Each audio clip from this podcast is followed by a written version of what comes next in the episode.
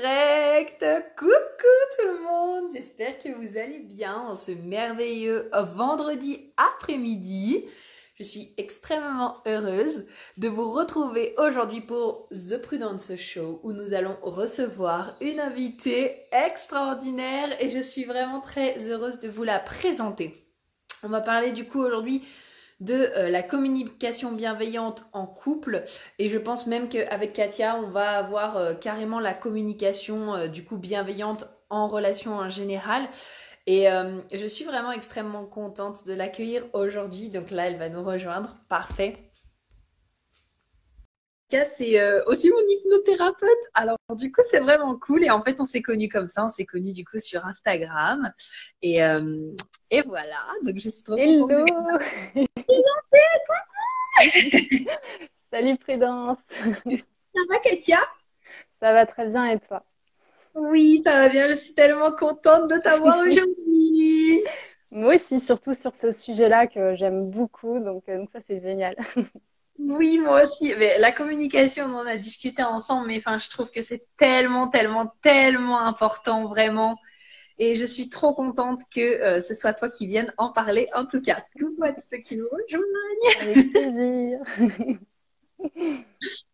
Eh bien, euh, j'étais en train de dire justement donc que tu étais mon hypnothérapeute, mais est-ce que tu peux te présenter, donc nous dire grosso modo, voilà, ben, qui tu es, Katia, et puis ben, qu'est-ce que tu fais, euh, voilà, je te laisse te présenter. Donc moi, je suis coach, j'aide les personnes à s'épanouir dans leur vie personnelle, mais aussi professionnelle. Euh, vraiment dans l'idée, c'est vraiment de s'épanouir au quotidien, donc à travers soit des accompagnements individuels, soit des ateliers. Et les ateliers, en général, je fais de la communication bienveillante parce que pour euh, s'épanouir personnellement, mais aussi euh, professionnellement, l'idée, c'est quand même de, de, passer par la communication parce que pour moi, c'est, je le vois à travers, comment dire, mes rencontres on ne sait pas communiquer dans nos relations, on ne nous a pas appris ça. Mmh. Euh, à l'école, on apprend le français, les maths, etc. C'est quelque chose qui est indispensable pour euh, notre évolution dans, la société. Mais on n'apprend pas la base, c'est-à-dire euh, la relation à soi, la relation aux autres. Mmh. ça pourrait quand même éviter beaucoup de choses, des situations compliquées peut-être dans notre vie. Ou voilà, ça nous éviterait beaucoup, beaucoup de, choses en fait en, apprenant bah, tout ça en fait. Et est-ce que tu veux nous dire peut-être euh, si toi, il y a eu un événement, tu sais, genre qui a été un peu euh, déclic chez toi pour te dire, ben, waouh, en fait, je veux me former à la communication bienveillante parce que je sens que c'est quelque chose d'important. Ouais, complètement. Euh, alors cette thématique-là, en fait, c'est là j'ai le livre, je le montre à chaque fois parce que c'est vraiment le déclic en fait. Génial, je l'aime trop ce livre. en fait, quand j'ai vu les mots sont des fenêtres ou bien ce sont des murs, ça m'a parlé parce que je me suis bien rendu compte dans mon dans mon expérience personnelle que euh, notre façon de parler, soit ça allait vraiment euh, fermer des portes, euh, soit ça allait ouvrir des grandes portes. En fait, notre, notre façon de communiquer va influencer en fait, nos relations, va mhm. influencer les opportunités, l'épanouissement au quotidien. Et, et c'est vrai que quand maintenant, aujourd'hui que je suis formée, quand j'entends des personnes dans leurs relations ou simplement avec leurs enfants, dans leur couple, etc., dans, le, dans la profession, je remarque tous les détails maintenant qui font que fait, ça bloque. Et, euh, et, du coup, je me dis, mais mince, c'est dommage que tout le monde puisse pas apprendre la communication bienveillante parce que on, on, comment dire, on pourrait s'entendre, euh, on pourrait éviter les désaccords et on pourrait euh, trouver une harmonie et une entente en fait, dans nos relations. Ouais. Donc c'est vraiment ce déclic-là, ça a été ce livre-là et, et, de toute manière, j'ai toujours été intéressée par la communication sous toutes ses formes. Donc, donc voilà. J'adore. On a euh, Myriam qui nous demande CNV communication bienveillante, c'est la même chose Oui. Ouais, c'est ça, exactement. Ouais, ouais, c'est la même chose. on peut l'appeler en fait de différentes manières. Il y a d'autres personnes qui, j'avais vu euh, récemment, euh, communication harmonieuse. Enfin voilà, il y a, il y a différentes manières d'appeler ça comme ça. Le but, c'est que ça, en fait, ça englobe énormément de choses. La communication bienveillante, c'est pas juste la communication, c'est la, c'est vraiment une façon d'être au quotidien euh, c'est une méthode, effectivement, mais c'est aussi une philosophie de vie, c'est euh, du développement personnel, c'est la gestion des émotions, euh, son, comment dire, développer en fait son intelligence relationnelle, que ça soit avec soi ou avec les autres, en fait, tout simplement. Ouais, c'est tellement important. Et ce livre aussi, justement, les mots sont des fenêtres ou bien ils sont des murs. C'est vrai que quand on le lit la première fois, enfin, tu sais, moi, je l'ai écouté en audio, donc je l'ai pas encore terminé. Mais c'est vrai que j'étais là. Ah, mais je comprends tellement mieux les choses maintenant. Et ça m'a tellement aidé justement dans l'expression, tu vois, de mes besoins, euh, de mes limites, de ce qui était important pour moi. Donc, en étant à la fois dans le respect de moi-même, mais aussi dans le respect de l'autre personne. Et aussi se rendre compte que parfois, euh, moi, ce qui m'a vraiment interpellée, et euh, ce sera cool si tu veux nous en parler aussi. Mais tu sais, c'est cet aspect où parfois, on n'est pas finalement, on se rend compte qu'on n'est pas tant à l'écoute de la personne que ça. C'est-à-dire qu'elle va nous dire quelque chose, mais finalement, on va pas forcément la questionner à savoir qu'est-ce qu'elle veut vraiment nous dire, mais plutôt on va être dans l'interprétation de comment nous on interprète ce qu'elle est en train de nous dire en fait. Et finalement, ben ça m'a fait une prise de conscience parce que j'étais là, oh waouh, mais en fait, ça se trouve, mon interprétation, c'est pas du tout celle de la personne et du coup, on s'entend pas parce qu'en fait, euh, j'ai juste pas posé assez de questions, quoi. Ouais, ouais, ça, ça rejoint aussi la, la, PNL, la programmation neurolinguistique. Hmm. Donc, euh, quand quelqu'un parle, euh, par exemple, je vais dire confiance en soi, eh bien, chacun va avoir son interprétation de la confiance en soi. Et quand on est par exemple en, en, en accompagnement individuel, ben c'est vraiment d'aller chercher la, ce que ça veut dire pour la personne en fait la confiance en soi. Ça peut être euh, vraiment dans sa relation de couple ou dans la profession, mais on n'a vraiment pas le même rapport vis-à-vis de ça. C'est vraiment mm, mm. poser des questions en fait. Qu'est-ce que ça veut dire pour toi? Est-ce que c'est ça la confiance en toi, etc. Mais en fait c'est au quotidien de vraiment demander à la personne mmh. qu'est-ce qu'elle entend par ce mot-là. Euh, on n'a vraiment pas les mêmes notions, on n'a pas les mêmes expériences, la même éducation. Euh, les mêmes relations. Donc, du coup, ce qui fait que quand on parle d'un mot, euh, bah, ça ne veut pas dire la même chose pour une autre personne. Et donc, effectivement, dans, dans, la communication bienveillante, il y a une grosse partie d'interprétation où on apprend justement à observer au lieu d'interpréter, parce qu'on a tendance à mettre des étiquettes.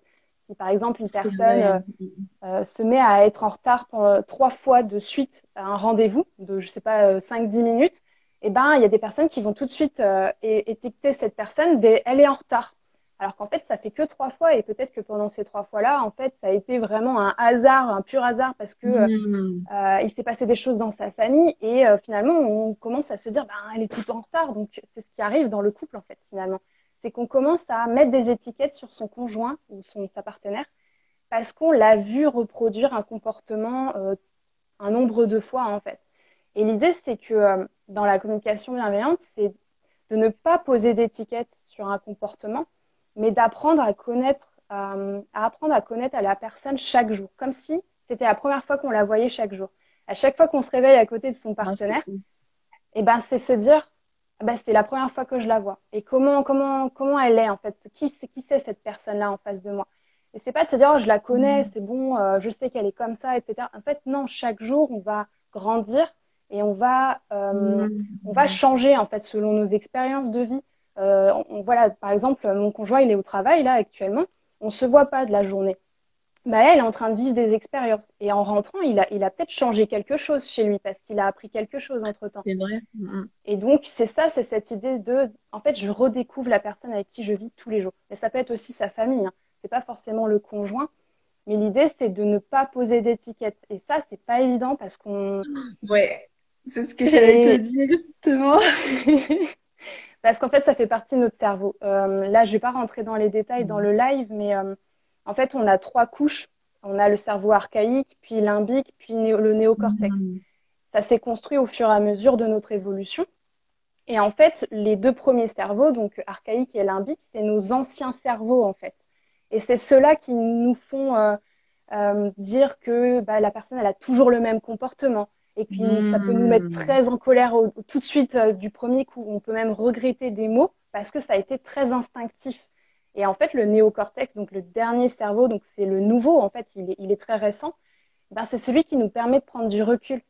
Il nous permet de nous dire Ah mince, j'aurais peut-être pas dû dire ça, j'aurais peut-être dû éviter d'être en colère, oh, mince, je regrette tellement. En fait, c'est vraiment ce cerveau-là qu'on va utiliser quand on euh, va utiliser la communication bienveillante, en fait. Ok, j'adore, j'adore. Ben, les amis, est-ce que ça soulève déjà des questions chez vous? Parce que c'est vrai que moi, j'allais justement euh, en venir à ça. J'allais te dire comment est-ce que tu fais pour redécouvrir une personne chaque jour? Parce que c'est vrai que c'est, enfin, c'est un challenge. C'est surtout quand tu as l'habitude ou même quand tu connais quelqu'un depuis longtemps. Tu vois, je me dis mais c'est genre super difficile de pas lui coller l'étiquette que tu lui as collée hier, sachant qu'en plus il y a potentiellement beaucoup de chances qu'elle vive la même journée. Enfin, tu sais, par exemple, typiquement, pour moi, une personne justement qui est pas dans le dev perso ou qui fait pas forcément un travail sur elle, je me dis, bah, à la limite, à moins qu'elle vive un gros truc choquant, tu vois, et encore, même des fois, il y a des personnes qui vivent des trucs choquants, ça change rien pour eux. Et j'aimerais du, bah, comment est-ce que toi tu vois les choses en fait? euh, bah, La première chose, c'est que notre regard va vachement influencer le comportement de l'autre. Euh, si je commence à dire que, euh, je sais pas, mon conjoint, il fait jamais le ménage, mhm. bah, en fait, je vais vraiment, mon comportement va se refléter dans ça. C'est-à-dire que je vais plus jamais lui demander de l'aide. je vais vraiment le mettre dans une catégorie, il fait jamais le ménage. Et je vais pas m'ouvrir à la possibilité que peut-être progressivement, un jour, il va se mettre à faire du ménage, en fait. Donc déjà, notre regard va influencer le comportement de l'autre. Et c'est cette idée aussi de communiquer avec la personne, de savoir aussi exprimer ses besoins, qu'on a peut-être besoin d'aide, euh, de coopération, peut-être de, faire un peu former une équipe dans, au sein de son couple, en fait, par exemple, et de communiquer. Et en même temps, d'être hyper flexible et empathique vis-à-vis de ce que la personne vit en face, parce qu'on ne sait pas d'où elle vient, on ne sait pas l'éducation qu'elle a eue. Et euh, je ne sais mm. pas, mais si on repart sur le ménage et que notre conjoint, euh, euh, il n'a jamais appris à faire le ménage dans son enfance et que ça a toujours été ses parents qui ont pris en charge ça, ben, effectivement, ça n'a pas été évident de passer de rien du tout, je fais jamais le ménage, à tout d'un coup, il faut que je fasse le ménage. Donc c'est aussi mm. cette, enfin, cette ouverture d'esprit de se dire, bah, je vais l'accompagner vers ça aussi. On est là pour grandir ensemble, on fait, on fait partie d'une équipe, on va on va euh, apprendre à dialoguer, à, apporter une harmonie en fait dans notre relation. Et donc c'est aussi euh, bah, découvrir, on peut se, comment dire, euh, poser une intention chaque matin par exemple et se dire qu'est-ce que j'ai envie de découvrir de nouveau chez la personne avec qui je vis, qu'est-ce qu'il y a de nouveau, qu'est-ce que j'ai pas vu encore? quelle est la qualité que j'adore et que je peux du coup me focaliser là-dessus en fait par exemple et de développer ça c'est vraiment aussi euh, réorienter son regard vers ce qu'on adore chez la personne, en fait, et au lieu de, se focaliser sur quelque chose qu'on déteste. ouais, ça c'est comme en général, tu sais, un peu pour la gratitude ou tu sais, pour l'abondance, c'est se focaliser sur ce qu'on a plutôt que sur ce qu'on n'a pas. Hmm. Après, il y a euh, beaucoup de choses à dire là-dessus parce que euh, il y a aussi nos blessures de l'enfance qui vont ressortir quand on se met en couple. Donc il y a un gros gros sujet là-dessus. Euh, qui sont en lien avec nos parents ou les personnes qui nous ont élevés en fait dans notre enfance. Euh, il y a des traits caractéristiques qu'on a adorés chez nos parents ou qu'on a détestés. Et en fait, on va les retrouver de manière subtile chez notre partenaire, en fait. Oui, c'est vrai. et donc ça, pour les personnes qui ont eu plusieurs relations de couple, vous pouvez remarquer qu'il y a des traits quand même qui se, euh, qui se, comment on peut dire, se, retrouvent dans les. Ouais. Il y a des schémas répétitifs en fait. Et ces schémas répétitifs, c'est pas la personne en face, c'est simplement nous, notre éducation, de comment on a vécu mhm. euh, euh, nos blessures, enfin nos, comment dire, les besoins qui n'ont pas été remplis dans notre enfance, comment on a réagi à ça.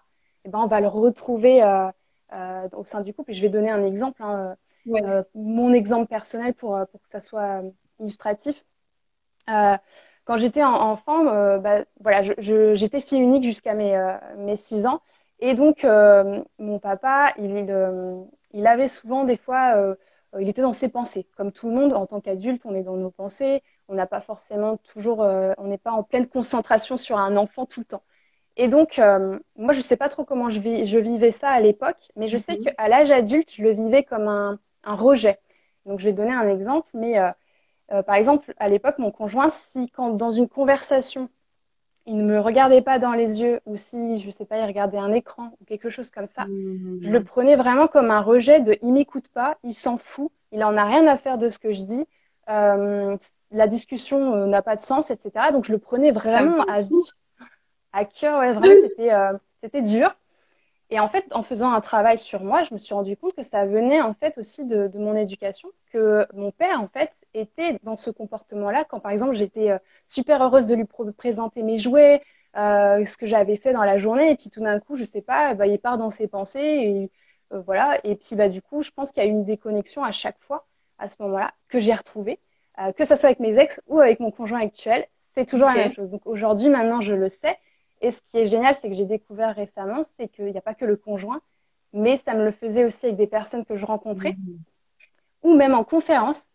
Je me focalisais sur les personnes qui ne me regardaient pas, mais qui regardaient par terre. Et c'était quelque chose qui était hyper déstabilisant pour moi.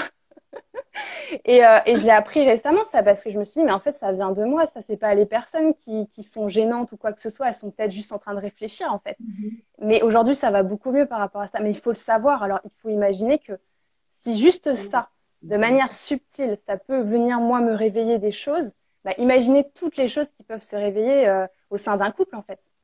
C'est vrai. Ben ouais, puis en fait, c'est vrai qu'on est euh, même quand on est en couple, on est miroir l'un de l'autre et du coup, ben ce qui se passe c'est que enfin moi typiquement genre lors de ma dernière relation de couple, c'est venu travailler là tu parles de blessure mais euh, c'est beaucoup venu travailler je pense euh, ma blessure d'abandon et aussi ma blessure de rejet, ce que tu me dis, tu vois, ça parle beaucoup. Enfin, euh, moi, j'étais dans une relation où, euh, tu vois, quand, par exemple, ben, mon ex, du coup, quand je faisais quelque chose, il me posait pas de questions sur le sujet, ou alors des fois, il rentrait le soir et il me disait pas bonsoir, ou il faisait comme si j'étais pas là. Enfin, mais je pense qu'il était simplement dans ses pensées, en fait. Enfin, c'est son mode de fonctionnement. Mais moi, c'est vrai que je le prenais genre vraiment euh, personnellement, puis après, tu vois, par rapport à mon besoin pour moi, ben, c'était quand même important et je lui en ai parlé plusieurs fois et il est resté sur sa position de je suis comme ça, ben, ok, moi ça me convient pas, donc ben voilà. Mais c'est vrai que c'est venu en tout cas travailler cet aspect de, de mais pourquoi ça me dérange tant en fait?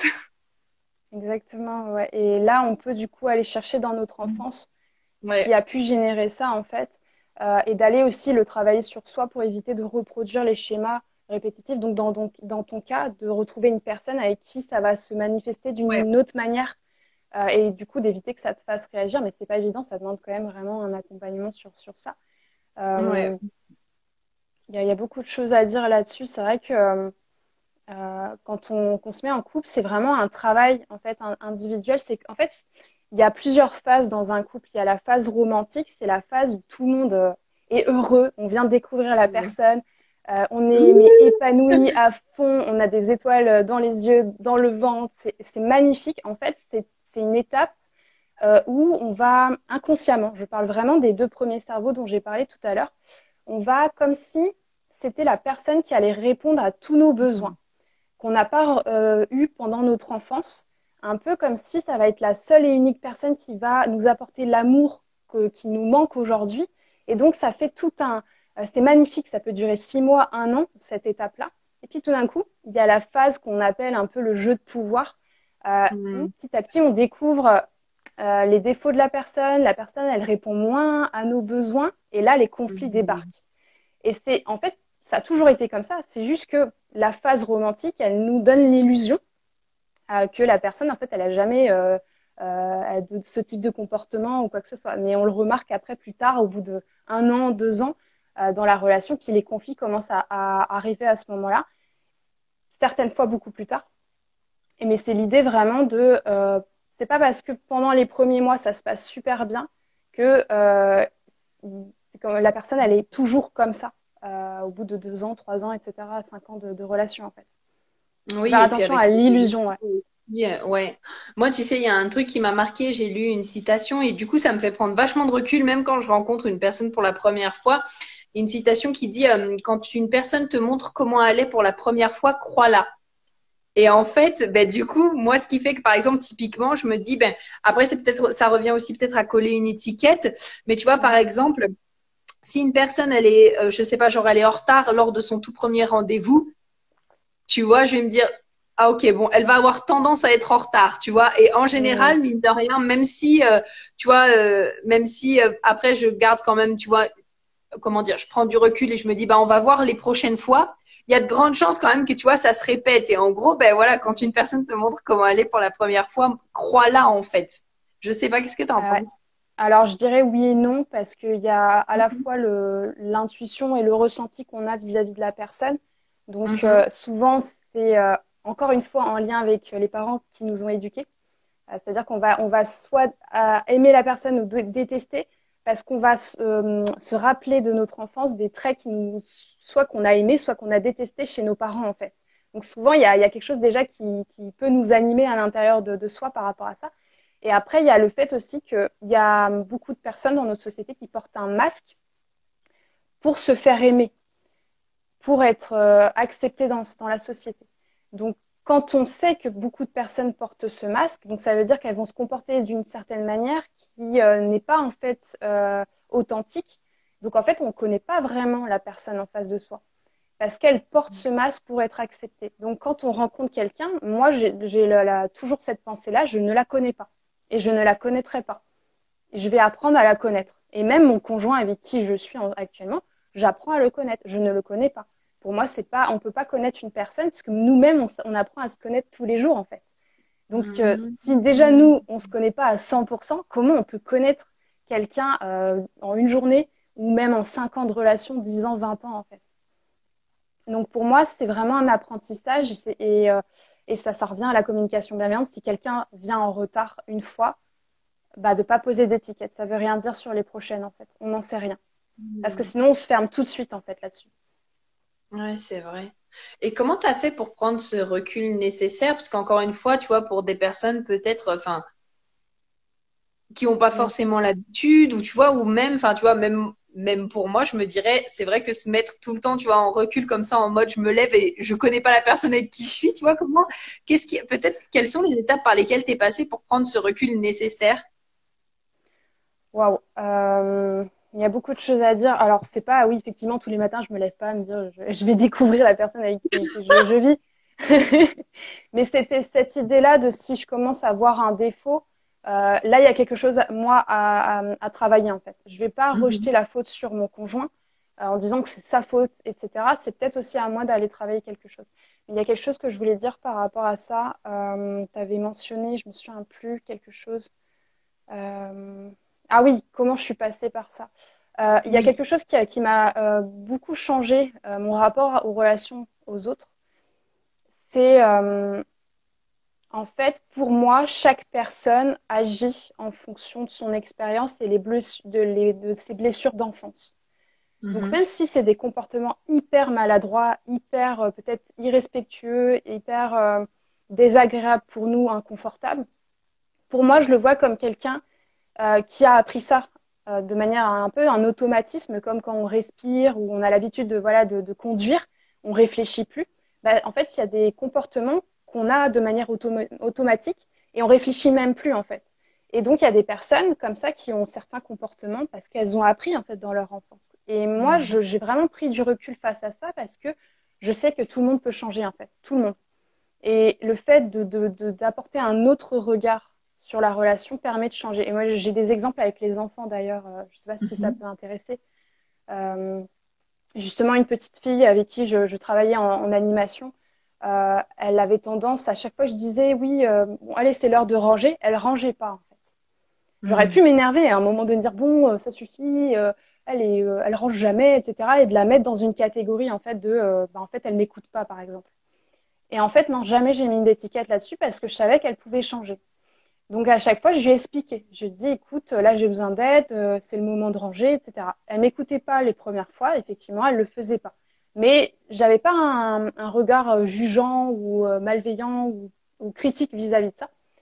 Et donc petit à petit, les, semaines passent, les mois passent, et en fait, elle a commencé à vraiment coopérer et je sais qu'on a commencé à construire une relation par rapport à ça. Parce qu'avant, elle était distante. Mais au fur et à mesure, en fait, elle a commencé à accepter. Et je me souviens qu'elle me disait, euh, euh, Katia, euh, mais comment ça se fait que tu es aussi gentille? Pourquoi tu cries jamais?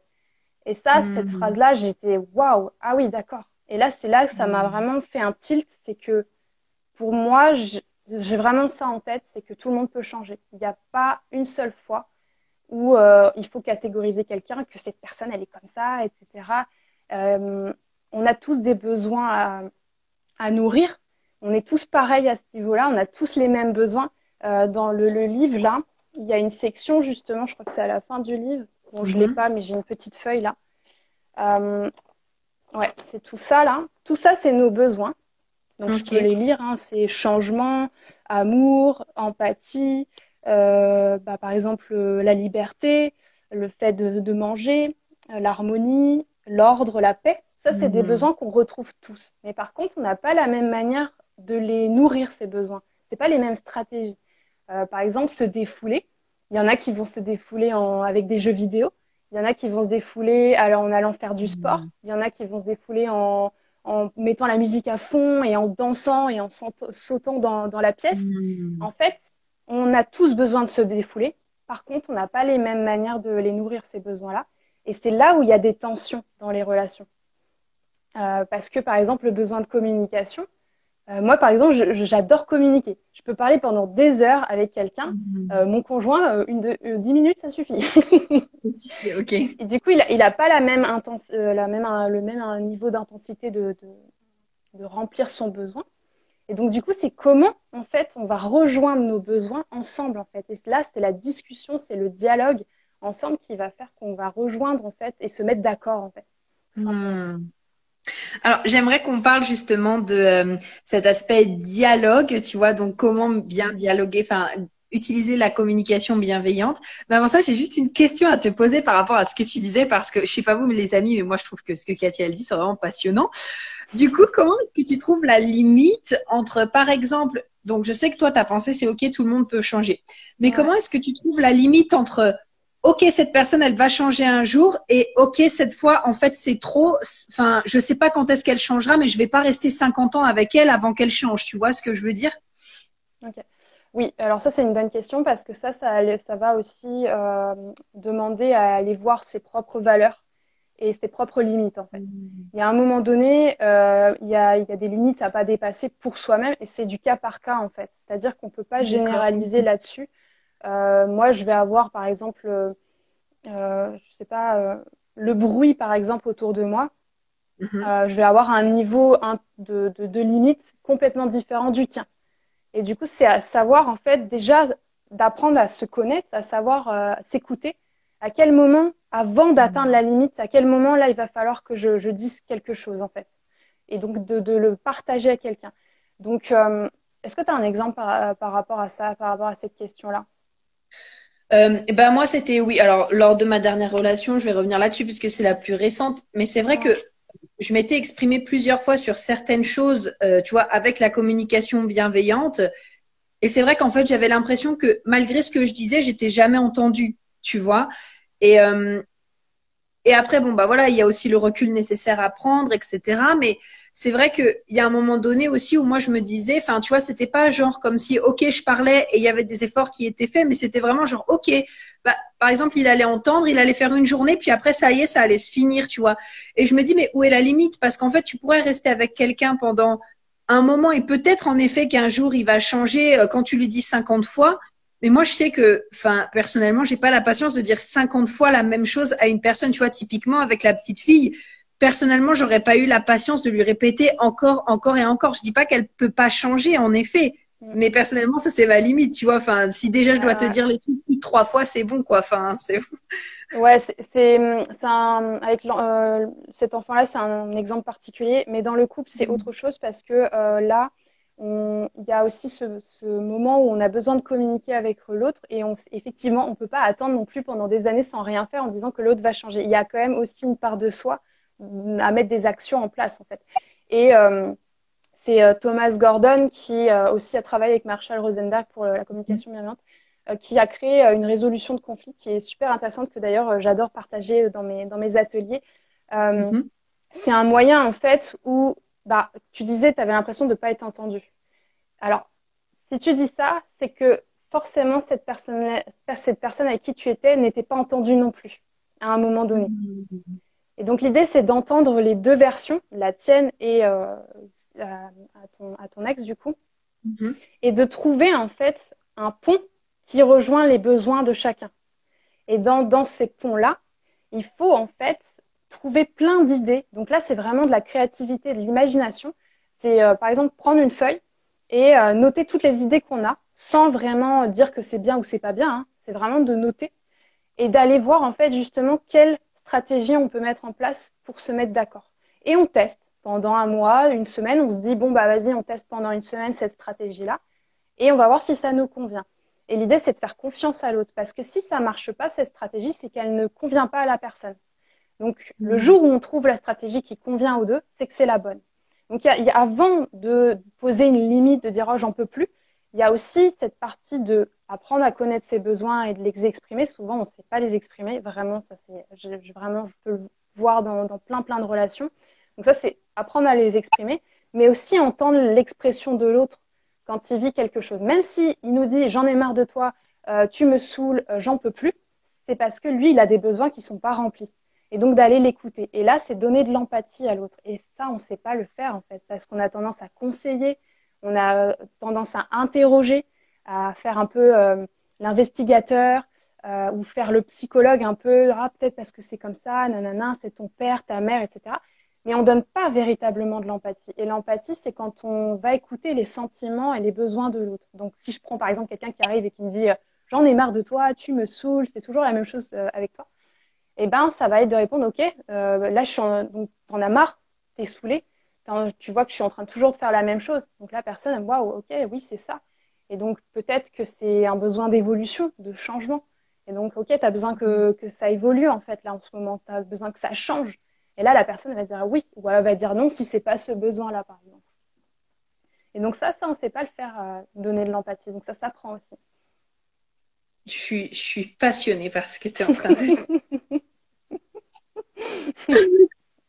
Vraiment, les amis, si vous avez des questions, mais notez-les parce que c'est génial ce que Katia nous partage. J'espère que ça vous plaît parce que franchement, moi, je suis hypnotisée. Tu vois, c'est le cas de le dire là.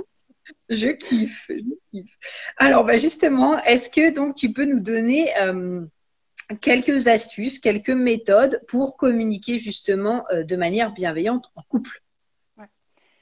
Euh, alors déjà, la première étape, c'est quand même de savoir qu'est-ce qui se passe en nous quand on vit une situation. il faudrait que je donne un exemple, mais par exemple, il y a trop de bruit dans, la pièce. Et là, tout d'un coup, je sens que ah, je commence à, m'énerver là, je commence à, ressentir de la colère. Donc déjà, avant de dire quelque chose à, quelqu'un, c'est de savoir aussi qu'est-ce qui se passe en moi, pourquoi je suis en colère tout d'un coup. Ok, euh, c'est parce qu'il y a quelqu'un qui a mis le volume de, euh, de la chaîne IFI à, à temps et du coup le bruit il est intense pour moi. Donc quel est mon besoin qui n'est pas nourri? Bah, C'est peut-être le besoin de calme. Ok, donc là, euh, la personne elle a mis la musique euh, à tel niveau, ok, je commence à être énervée parce que j'ai besoin de calme. Et donc il faut poser une demande maintenant à la personne qui vit avec nous. Et la demande, elle doit être précise et claire pour la personne. Donc ça veut dire, par exemple, est-ce que tu peux baisser euh, la musique jusqu'à un certain niveau, s'il te plaît? Est-ce que c'est possible pour toi? Et donc là, c'est un échange. Donc on va voir ce que la personne, elle nous dit. Donc en général, la personne, elle est OK de baisser le son. Sauf non, en adolescent. Pour te faire chier, tu sais, genre. voilà, là, il y a d'autres choses à travailler du coup, mais souvent, voilà, normalement, elle accepte. Mais au lieu de dire, par exemple, tu me saoules, tu mets toujours la musique à fond, bah là, je vais passer par, écoute, euh, là, je commence vraiment à être énervée ou fatiguée, j'ai besoin de calme. Est-ce que tu veux bien baisser euh, la, la, musique, s'il te plaît? Ou pas, s'il te plaît. Mais voilà, l'idée, c'est ça, en fait. C'est que euh, passer par l'étape d'observation, de voir nos sentiments, comment je me sens en fait là, et quel est le besoin qui est nourri ou pas nourri en ce moment. Donc là, c'est vraiment en fait d'avoir euh, une petite fiche. Moi, je me baladais au début avec ma fiche, hein, euh, parce que là, c'est ça, c'est les sentiments, hein, et ça, c'est les besoins. Et on n'a pas, on n'a pas développé notre vocabulaire de sentiments. Mais regardez tout ce qu'il y a, c'est énorme. Ça, c'est une euh, petite fiche qui a à la fin de hum, les mots sont des fenêtres et ou alors ils sont des murs ou c'est tu l'as eu ailleurs? Ouais, alors ça, c'est quand je me suis formée à, la communication bienveillante. Mais ah sinon, dans le lit. Mais pour trouver ça sur Internet, hein, vous tapez euh, euh, liste des besoins et des sentiments, vous avez des, des choses à, imprimer. Mais effectivement, dans le livre, je sais plus, voilà, bon, c'est tout petit par contre. On n'a pas, on n'a pas grand chose là sur, sur ce livret, mais, il y en a quelques. Mhm. Mais l'idée, c'est déjà de se balader avec ça parce que comment je me sens? Et c'est pas évident. Ça peut être, je suis euh, méfiante, je peux être aussi euh, euh, sensible, je peux être rayonnante, je peux être apeurée. En fait, c'est plein de choses comme ça. Et si nos besoins sont nourris et satisfaits, ben, on, va se sentir bien en fait. Mais s'il y a des besoins qui sont pas nourris et, et ils sont pas nourris, on va se sentir avec des, sentiments désagréables en fait. Et donc quand c'est désagréable, hop, quel est le besoin qui est pas nourri? Et donc là, je vais le chercher, je rentre à l'intérieur de moi, je m'observe avant de communiquer à quelqu'un. Donc là, on va passer sur le néocortex, là, donc je parlais le cerveau, euh, le nouveau cerveau. C'est vraiment d'aller euh, faire cette introspection en fait avec soi-même. Et plus on va faire l'exercice, et plus ça va être évident que sur euh, le moment du tac au tac, on va réussir à dire à la personne en fait. Mais par contre, ça demande vraiment de la pratique et pas simplement lire le livre en fait. Ça va vraiment aller demander de s'exercer, quitte à faire des stages et des ateliers en fait. Mm. Mm-hmm. Là d'ailleurs, euh... propose de super ateliers, euh, voilà, hein, hein. Oui, oui, je, propose des ateliers. Alors là, là pour le moment, il n'y a pas de date. Euh, donc, euh, à voir, à surveiller pour les, les prochaines semaines. Mm. mais par contre, je fais de l'accompagnement individuel et actuellement, mm. s'il y a vraiment des personnes qui ont besoin de travailler là-dessus, ça, j'offre aussi en individuel. Et j'allais dire que justement, demain, je fais une formation de, de communication bienveillante là pendant deux jours. Donc, je vais m'amuser avec ça et je progresse encore là-dedans. Euh, sur la mm. thématique euh, les croyances limitantes avec la communication bienveillante. Donc euh, ça va être génial, je pense. Ah oui, ça va être trop cool parce qu'on peut avoir beaucoup, beaucoup, beaucoup de croyances limitantes. Hein. Enfin, moi, typiquement, ce qui me vient à l'esprit quand tu me dis ça, c'est ouais, genre oui, mais de toute façon, euh, je sais pas, genre un truc du genre, soit je vais pas être écoutée, soit ça va rien changer, soit bah justement c'est compliqué, soit ça demande de trop réfléchir, tu vois, avant de passer à l'action et du coup tu oublies, puis il faut y repenser la prochaine fois, mais tu es dans la réaction donc tu y penses pas. Enfin. Ouais, c'est un gros travail les, les, les croyances limitantes, on, en a beaucoup. Et euh, c'est le but, c'est de les identifier pour, euh, pour les transformer en quelque chose de plus agréable pour nous. Mais, euh, mais voilà, l'idée, c'est vraiment de, de, s'observer continuellement, en fait, au quotidien, de savoir qu'est-ce que je pense, qu'est-ce que je ressens. Euh, bon, sans, trop être dans l'extrême, hein, c'est pas le, but non plus de chaque minute de la journée d'être là-dedans. Mais, euh, mais au moins une fois par jour, si on débute, de se dire comment je me sens aujourd'hui et comment je vais et est-ce que mes besoins sont nourris ou pas? Quel est le besoin qui n'est pas nourri, par exemple? Voilà, c'est vraiment cette idée déjà de, de savoir comment on se sent. Et euh, c'est vrai que quand je commence mes ateliers, souvent je fais une petite, euh, une petite euh, méditation, justement pour oh. hop, déjà rentrer dans, dans, une introspection. Et après, c'est beaucoup plus facile de dire comment je me sens, quels sont mes besoins, sont remplis, etc. Ouais. Mm. Hmm, c'est trop vrai, j'adore. Et là, ça me fait penser à quelque chose d'assez banal, mais quand on est en colère ou qu'on a eu une tension avec quelqu'un, donc par exemple dans son couple, hmm. l'idée c'est pas de réagir sur le moment, c'est vraiment d'aller au départ, s'isoler, se mettre dans une pièce, de dire écoute, là, pendant un moment, j'ai besoin de prendre du temps pour moi, mmh. pour aller savoir ce qui se passe à l'intérieur de moi. Et après, je reviens vers toi quand je suis plus calme. Parce que quand on dialogue et qu'on est dans, moi j'appelle ça être dans le rouge, quand on a des émotions vraiment intenses et désagréables, c'est pas la peine de parler en fait. Et on a un petit code comme ça avec, euh, avec mon conjoint, c'est à chaque fois on dit on est dans le rouge, c'est pas le moment de parler et on ne rentre pas dans un dialogue à ce moment-là. On rentre dans un dialogue quand on est dans le vert en fait et qu'on est disponible. Oh, c'est trop drôle d'avoir fait ça avec ton conjoint, genre rouge. bon, on, le fait de moins en moins maintenant parce que on a beaucoup moins de conflits. Euh, donc ça, c'est génial. On commence quand même à, à, apaiser, à mieux se connaître, etc. On, on dialogue beaucoup plus facilement. Euh, ça passe vraiment en quelques minutes, etc. Savoir quels sont nos besoins. Il y a, il y a vraiment cet échange qui est, qui est fluide. Euh, mais au départ, ouais, il y avait quand même ce besoin de dire bon, j'ai besoin d'un peu de calme, je vais revenir vers toi et on en reparlera tout à l'heure, quoi. Et c'est important de le savoir, ça. C'est euh, c'est pas c'est pas obligatoire d'aller parler tout de suite à la personne quand on est en colère. Non, non, l'idée c'est vraiment déjà de savoir ce qui se passe à l'intérieur de soi, en fait, et, et faire de l'empathie à quelqu'un quand on est en colère, quand on est dans le rouge, quand on est triste, euh, c'est euh, frustré, plus difficile en fait. C'est pas la peine. C'est pas la peine parce que nous-mêmes, on a besoin d'empathie pour soi-même en fait. Donc on peut pas être disponible pour quelqu'un si nous, on n'a pas eu d'empathie. si, on n'est pas disponible pour nous-mêmes déjà. Hein. Mm, mm. Ouais, ouais, et c'est ça en fait, c'est de la mm. communication bienveillante, c'est une danse entre soi et l'autre. Et donc il y, y a, cette espèce de, de symbole infini entre mhm. je j'exprime mes sentiments, j'écoute les expressions de, des sentiments de l'autre, et ça fait ça, tac, tac, tac. Et l'idée, c'est de, de, savoir à quel moment je peux exprimer et à quel moment je dois écouter. Et ça, c'est vraiment un travail, en fait, au quotidien, de savoir à mhm. quel moment je fais ça, en fait. Oui, puis c'est vrai que souvent, on a euh, beaucoup tendance à être dans la réaction. C'est-à-dire, euh, boum, je ressens quelque chose, je l'exprime tout de suite, comme tu dis, alors que c'est vrai que prendre du temps avec soi-même et euh, faire un point, et eh ben, finalement, c'est une des clés aussi derrière pour pouvoir communiquer ce que, ce qui est, enfin, ce qui s'est venu toucher, ce qui est vraiment important pour nous, en fait. Ouais. Et ça me fait penser, euh, il y a deux types de réactions. Il y a les personnes qui mm-hmm. vont être impulsives et qui vont, eh, c'est souvent les personnes qui disent, euh, oh, euh, moi, je suis cash. Et c'est ce type de personnes-là, c'est des personnes qui vont tout de suite dire ce qu'elles ressentent sans forcément passer par cette introspection-là. Et il y a l'autre type de personnes qui sont plutôt introverties et elles vont pas le dire. Elles vont dire oh non c'est rien, ça va passer. De toute façon euh, c'est moi si je ressens de la colère, c'est pas très grave, on passe à autre chose. Mais en fait plus on intériorise et souvent c'est ce qui se passe, c'est que tout d'un coup du jour au lendemain la personne elle pète un câble et on sait pas ce qui s'est passé. Mais en fait ce truc là de, de colère, de frustration, de tristesse c'était là depuis très très longtemps mais la personne n'a jamais euh, dit. Et tout d'un coup, tout, d'un coup, elle commence à perdre patience, perdre patience. Ça continue, et pouf, ça explose. Et donc, en fait, on a deux types de réactions. Soit on est impulsif et on le dit tout de suite, soit pas du tout. On l'intériorise et tout d'un coup, on, explose en fait. Et, euh, et donc, c'est cette mmh. idée, c'est que ces deux comportements-là sont à changer en fait. C'est vraiment. Euh, oui, parce que oui, soit un, on est trop dans le tac au tac, soit l'autre, finalement, on finit par plus rien dire. Et en fait, c'est cet aspect où ce serait intéressant de trouver euh, l'entre-deux, en fait, non? Euh, alors l'entre-deux, déjà, ça demande de beaucoup, comme j'ai dit, de, de, de, faire cette introspection, de savoir comment on se sent. Ouais. parce que quand on sait comment on se sent, on peut le partager à l'autre. Donc ça, c'est la première étape. Et après, on discute avec l'autre aussi, en fait. Euh, pour trouver une entente.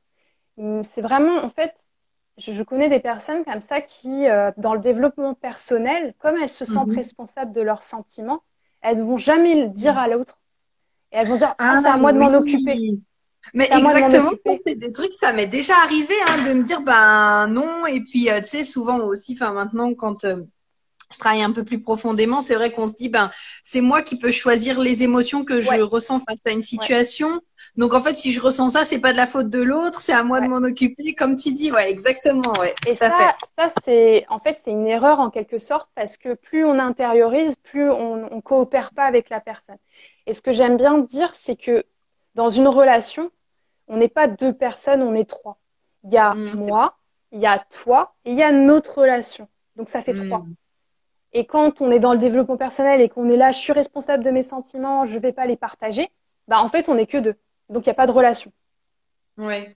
Et donc, l'idée, c'est que, en fait, il faut jongler à la fois dans, euh, OK, bon, peut-être que j'ai à travailler sur moi, mais aussi j'ai à le partager à l'autre. Parce qu'il y a des choses, par exemple, euh, je vais reprendre l'exemple du ménage, c'est la chose basique, mais j'ai besoin d'aide dans mon quotidien. Donc, du coup, je vais vraiment le, le partager à l'autre parce que c'est quand même euh, habiter ensemble. Donc moi, c'est important pour moi d'avoir quelqu'un qui m'aide au quotidien. Donc ça va demander. Je vais pas dire oh là là, il faut que je change mes pensées, il faut que je change mes sentiments, il faut que. Non, il y a aussi cette, cette, ce partage et même avec les amis, hein, j'ai euh, parfois il y a quelque chose qui me dérange, donc je vais le dire à la personne. Écoute, euh, là, ce que tu as dit, ce que tu as fait, euh, je me sens comme ça parce que j'ai besoin de ça. Et donc, qu'est-ce qu'on peut faire? Qu'est-ce qu'on t'en pense? Et c'est super important parce qu'en fait, c'est marrant, mais plus on est honnête, plus on est authentique et plus ça renforce les relations. Et donc, quand on garde tout en soi, il n'y a aucune relation qui se renforce parce qu'en fait, on n'est pas honnête, on n'est pas authentique, on garde tout en soi. Hmm. Et ça, c'est donc quand euh, la limite de pas le dire, on va dire c'est quand c'est l'exigence. Quand on exige quelque chose de quelqu'un. Par exemple, je vais exiger que quelqu'un se comporte d'une manière. Euh, par exemple, euh, mon conjoint, c'est la seule personne qui peut remplir mon besoin de communication, donc c'est que avec lui que je vais parler pendant une heure le soir. Et donc, je vais exiger de lui pendant une heure le soir de m'écouter. Et donc là, hmm. s'il y a une exigence, là, c'est à moi peut-être d'aller trouver autre hmm. chose comme stratégie, peut-être appeler une amie, un ami, pour peut-être décharger ça. C'est pas mon conjoint qui doit remplir tous mes besoins. Et je dois aller hmm. aussi, euh, euh, comment dire, remplir mes besoins avec d'autres personnes. Et ça, c'est super important. La limite, elle va être là, c'est quand euh, il n'y a qu'une personne qui peut remplir nos besoins. Et là, ça pose problème.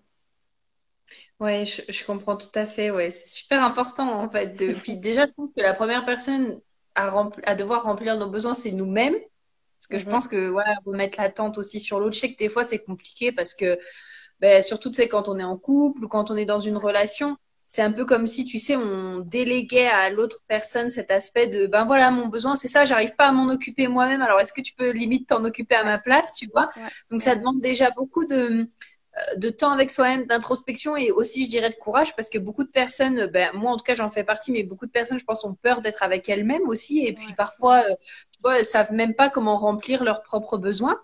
Et donc, on s'attend aussi à ce que ce soit l'autre qui remplisse. Et puis, euh, je sais plus pourquoi je te disais ça, mais juste du fait que oui, avoir plusieurs personnes qui nous aident à remplir nos besoins, puis d'abord bah, se les remplir soi-même, c'est aussi important. Mm. Ouais.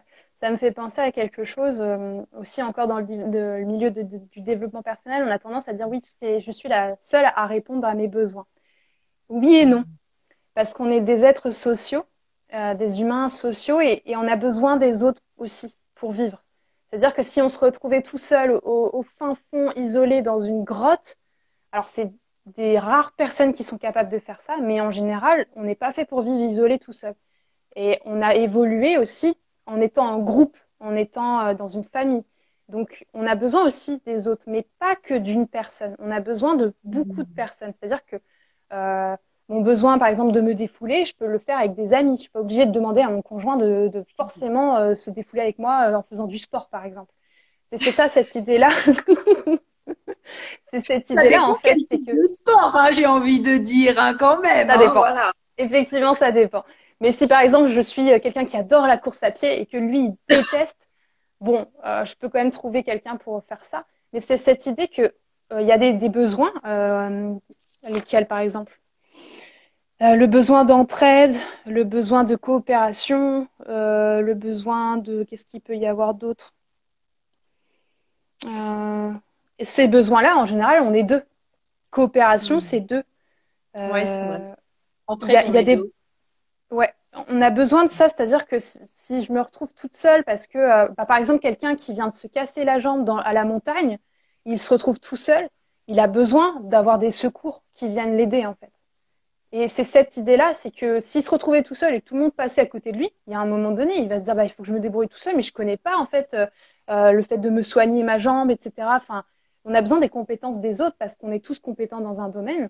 Et donc, l'idée, c'est aussi de, d'oser demander aux autres euh, quand on a, on a besoin de quelque chose. Il y a aussi ça, c'est-à-dire qu'il y a des personnes qui n'osent pas demander en disant, bah non, j'ai pas envie de déranger la personne. Je vais pas lui demander. Je vais pas déranger mon conjoint, ma conjointe, parce qu'elle travaille déjà beaucoup trop. Ah bah ça, ça me fait penser à la charge mentale, avec les, mamans par exemple, qui euh, n'osent pas demander à leur, euh, leur entourage de garder leur enfant parce qu'elles en peuvent plus, par ah, exemple. Bien de mamans, ouais, justement, c'est vrai. Hein. Enfin, moi, je coach beaucoup de mamans euh, depuis longtemps, hein. et c'est vrai que il y, a, y a, un gros sentiment de culpabilité. Tu sais, genre la culpabilité de beaucoup, beaucoup, ce qui ressort, c'est la culpabilité de se faire passer soit avant ses enfants, et ça, c'est pareil pour tout, tu sais, même pour l'argent combien de mamans disent ben non mais moi je vais dépenser d'abord pour mon enfant plutôt que pour moi en fait ouais ouais ouais, complètement et il faut savoir que à la base on, a évolué euh, au sein de la famille ou d'un village donc c'est à dire que quand on, un enfant naissait euh, on, avait autour de soi des personnes qui s'en occupaient aussi. On n'était pas euh, comment dire, il n'y avait pas que les parents qui s'occupaient d'un enfant. Il y avait tout un village ou toute une famille. Et ça, c'est super important aussi que de déléguer, en fait, quand on a un enfant. De dire, il y a un moment donné, ça suffit, c'est pas à moi de tout porter, c'est pas non plus à mon conjoint de tout porter. C'est pas que les parents. Il y a les amis, il y a peut-être aussi euh, des entreprises aujourd'hui qui, les babysitters, etc. Et de déléguer, en fait. Et ça, c'est super important parce qu'on n'est pas fait pour avoir toute cette charge avec l'enfant. Et donc, c'est là où il y a la culpabilité. Parce que comme on, est en train de tout, tout, euh, euh, se responsabiliser à vraiment tout faire, mais il y a un moment donné, on se dit, mais je peux pas tout faire, et donc il y a un débordement et c'est compliqué. Non, il faut vraiment avoir ce principe dans, dans, sa tête, c'est que on est censé coopérer en fait. On est censé être dans des tribus un peu, un peu dans, dans des villages où on peut compter sur sa voisine, son voisin quand on a besoin d'aide en fait, et de ouvrir un peu ses portes aux autres et avoir confiance aussi que les autres, ils peuvent nous aider en fait. Hmm. Oh, je me sens euh, par ce live. J'aime trop, j'apprends tellement de choses, c'est trop bien. Ah bah moi, ça me fait plaisir de parler de ce sujet, alors oui. oui, mais ça s'entend. Mais oui, tout à l'heure, c'était, euh, euh, je ne sais plus le prénom de la demoiselle. Oui, c'était voilà Clémence qui disait J'adore, on sent que tu es passionnée par ton sujet, Katia. Mais c'est bien vrai. C'est tellement vrai. Alors, il va nous rester à peu près une dizaine de minutes. Donc, les amis, est-ce que vous avez des questions? Parce que si vous avez des questions, c'est vraiment le moment de les poser pour que, voilà, vraiment, Katia et moi, on puisse vous répondre à tout ça en direct. Et euh, alors moi, j'ai une question qui m'est venue à l'esprit. J'avais encore une question. Comment ça se fait que alors, peut-être que c'est lié à l'enfance, mais j'aimerais beaucoup avoir ton point de vue. Comment ça se fait qu'il y ait des personnes, par exemple, avec qui ça matche super bien, même au niveau que ce soit de la communication. Je sais pas, genre, tu sais, c'est comme quand tu rentres dans une relation amoureuse. Moi, j'ai des souvenirs de relations amoureuses, genre, mais ça matchait vraiment, genre, au top du top. Tu vois, y a, bien sûr qu'il y a eu de la communication, mais tu sais, tout était fluide, en fait. Et comment ça se fait qu'il y a avec d'autres personnes où, justement, il n'y a pas cette fluidité? Après, je t'avoue que la fluidité, c'est une de mes valeurs aussi. Donc, quand c'est pas fluide, je sens vite que bah, souvent, c'est un bon indicateur pour dire que c'est pas pour moi. quoi. c'est une super question parce que c'est euh, un psychologue qui s'appelle euh, euh, Hendrix. Alors, je me souviens plus son, son prénom, c'est Arville, je crois. Donc, il a 85 ans, donc maintenant, il, est vraiment à la retraite, je pense. Mais c'est ce psychologue-là, il a développé donc la thérapie de couple. Et je crois que c'est la, la théorie de l'imago, je crois. Et en fait, il disait que les personnes avec qui on match très facilement. Par exemple, en couple, euh, il y a des personnes qui vont dire Oh là là, j'ai l'impression que ça fait des années que je te connais, c'est tellement fluide, etc.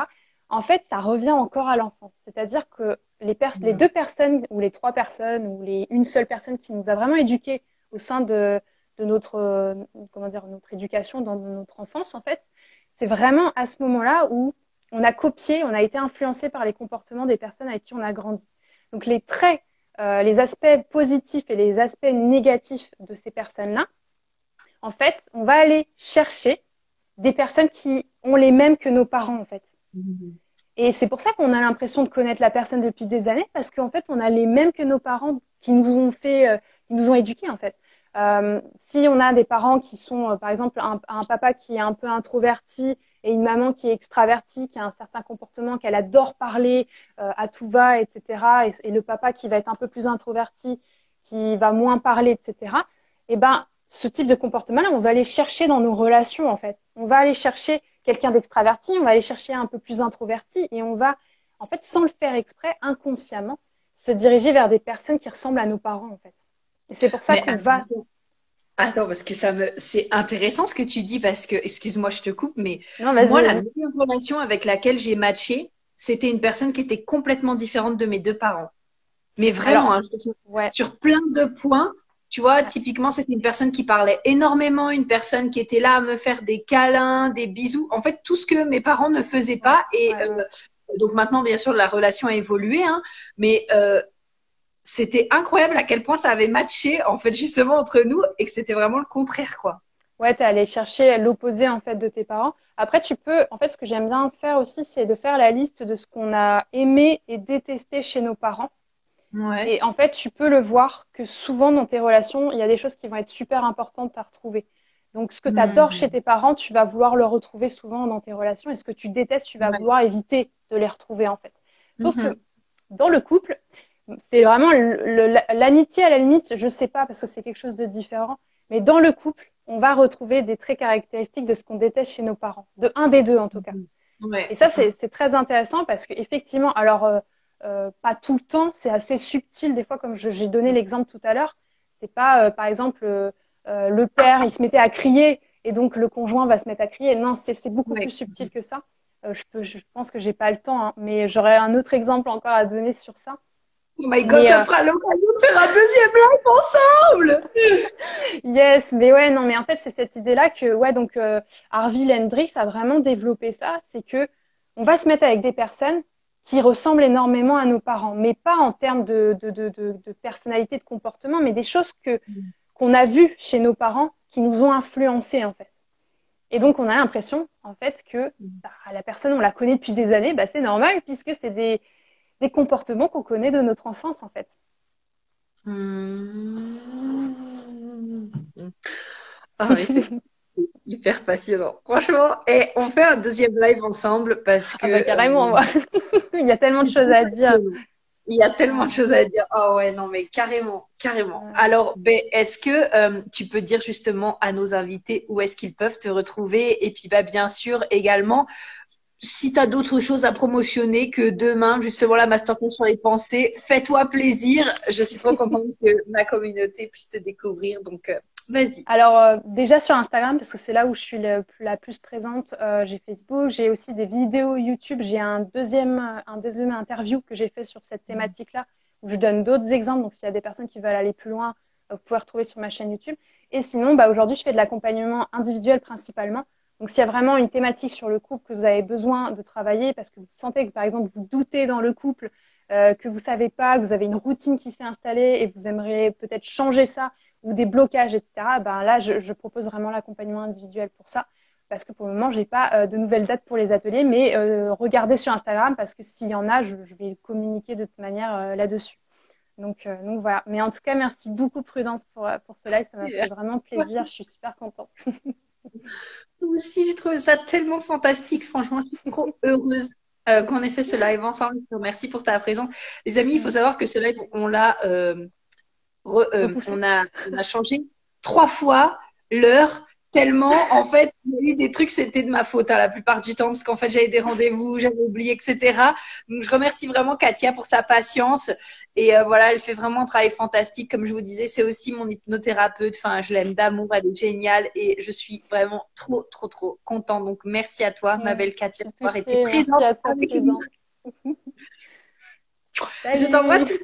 Et merci à toutes les personnes. On se dit à très vite. Bye bye. Au revoir à tous.